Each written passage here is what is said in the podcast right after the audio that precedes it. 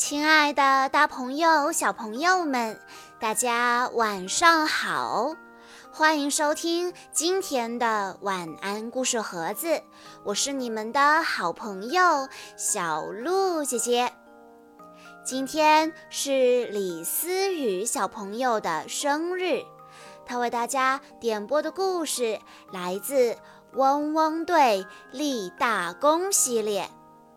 在关注微信公众账号“晚安故事盒子”之后，回复“汪汪队立大功”这几个字，就可以收到小鹿姐姐讲过的这个系列里的其他故事喽。那么今天我要给大家讲的故事叫做《帮小蜜蜂搬家》。灯塔里的灯不能正常运作了，因为灯塔里有一个巨大的蜂巢。汪汪队需要把蜂巢移到安全的地方，可是移动蜂巢会激怒蜜蜂。汪汪队应该如何帮蜜蜂搬家呢？狗狗们会被蜜蜂蛰吗？让我们来一起听一听今天的故事吧。红彤彤的晚霞把冒险湾染成了一幅醉人的风景画。海豹岛上高高的灯塔守护着海湾。无论大小航船的船员，只要远远看到灯塔的灯光，就会很心安。有一天，海象华丽发现灯塔的灯有异样，他连忙游到岸边，呼唤着正在码头停船的阿宝船长：“嘿，华丽，找我有事吗？”抱歉，已经没有鱼了。我马上给你找一找，看有没有什么好吃的。阿宝船长的话还没有说完，华丽就扑到他的身上蹭来蹭去。他希望阿宝船长能够注意到灯塔的异样。哦，华丽，你看。和华丽嬉戏的阿宝船长忽然发现灯塔里的灯光像疯了似的乱闪。幸亏我注意到了，不然麻烦就大了。阿宝船长一边得意地说着，一边飞快地向灯塔跑去。阿宝船长进入灯塔，他发现有很多蜜蜂在灯塔里飞来飞去。是你们在这里嗡嗡嗡的叫吗？阿宝船长推开门，放走了这些蜜蜂。快点出来吧，蜜蜂应该在花丛中自由地穿梭。阿宝船长仍然听到灯塔里有嗡嗡作响的声音，他四下寻找。发现灯箱把手上有一种黏黏的东西，是蜂蜜。阿宝船长惊呼道：“他拉开灯箱，一大群蜜蜂从灯箱里飞出来。原来灯箱里有一个巨大的蜂巢，蜂巢周围爬满了蜜蜂。难怪灯会出故障。”阿宝船长说。我需要找人帮忙，把蜂巢移到适合蜜蜂居住的地方。叮铃铃，叮铃铃，急促的铃声打破了汪汪队总部的宁静。莱德掏出平板电脑，屏幕上出现了阿宝船长焦急的脸，他的身后是一大群蜜蜂。莱德。我是阿宝船长，灯塔里全是蜜蜂，可不可以请汪汪队把这群蜜蜂搬到农夫艾尔的果园里呢？阿宝船长焦急地问道。没有困难的工作，只有勇敢的狗狗。莱德立刻呼叫汪汪队到塔台集合。莱德需要我们。正在种花的狗狗们接到指令，纷纷奔向塔台。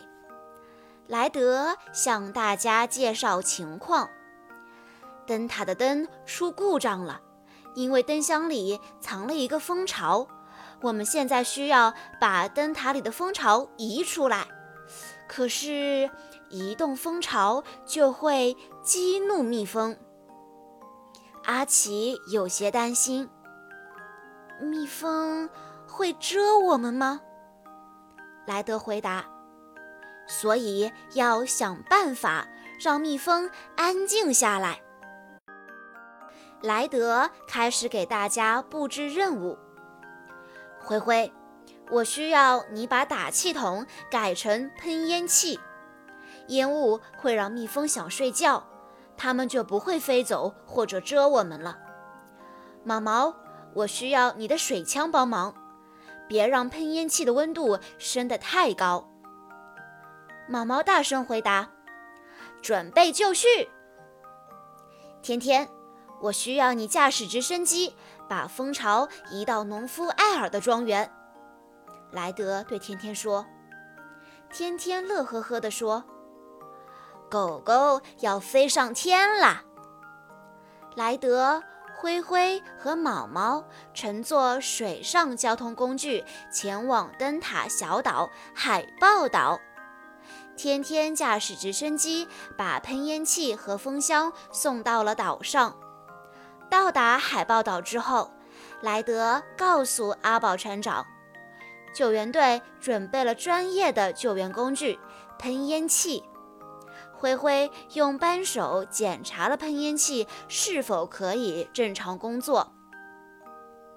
蜜蜂喜欢睡在甜甜的地方，如果把蜂箱喷上糖水，它们一定会喜欢待在箱子里。阿宝船长说：“毛毛凑过来准备帮忙。”阿宝船长把方糖放进毛毛的水枪桶里。水枪立刻喷射出甜甜的糖水。莱德夸奖道：“毛毛做得好，蜜蜂一定会喜欢它们甜甜的新家。”灯塔里的蜜蜂们嗡嗡直叫，似乎很好奇，哪儿来的一群人？他们想做什么？大家带好护具。莱德不慌不忙地指挥着。我们现在用灰灰的喷烟器让蜜蜂安静下来。在喷烟器的作用下，蜜蜂们懒洋洋地打起了哈欠。现在，阿宝船长可以很顺利地挪走蜂巢了。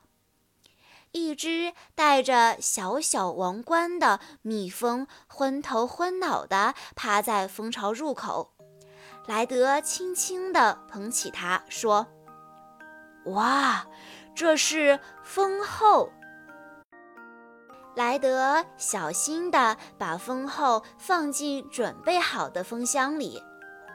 只要蜂后在这里，其他蜜蜂就会乖乖地跟过来了。蜜蜂们果然都跟随蜂后顺利移民。体贴的莱德和阿宝船长小心翼翼地把蜂巢也搬进蜂箱。阿宝船长考虑周全，说：“等一下再移箱子，蜜蜂睡着后就不会蛰人了。快点睡觉吧，小蜜蜂，拜托，收起你的风筝。”毛毛的催眠曲真有效，蜜蜂们甜甜的睡着了。现在轮到天天上场了，天天的直升机开得又平又稳。他放下缆绳，吊起风箱，朝着农夫艾尔的果园飞去。阿宝船长高兴地说：“还是让蜜蜂在果园里飞来飞去比较好。”大家还来不及庆祝救援行动大获成功，就发生了意外。一只老鹰发现了天天，它朝着直升机冲来，直升机被老鹰追得在空中打转。天天好不容易才控制好平衡。天天虽然很怕老鹰，但他努力保持镇定，仔细观察着周围的情况。他发现华丽正在海里享受着美餐。我有办法了！天天稳稳地驾驶着直升机，一个俯冲，冲着华丽飞过去。老鹰紧追着直升机，近了，更近了。华丽刚抓起一条鱼，向空中一扔，想要扔进嘴里，鱼忽然不见了。追击天天的老鹰意外地发现了自己的利爪下多了一条鱼，真是又惊又喜。老鹰顾不上追逐天天，转身飞走，去享受它的美食了。谢谢你，华丽。天天微笑着向稀里糊涂的华丽表示感谢。那只老鹰可以向同伴炫耀自己抓鱼的故事了。天天将蜂箱顺利送达农场。莱德他们已在农场等候多时了。莱德说：“天天把蜂箱放在其他蜂箱旁边吧。”农夫埃尔向大家表达了谢意。狗狗们欢呼起来：“我们成功的让蜜蜂搬家了！”第二天早上。莱德和狗狗们都来关心蜜蜂朋友的情况，看得出来，蜜蜂们很喜欢这个新家。它们在粉红色的苹果花之间飞来飞去，正忙着采蜜呢。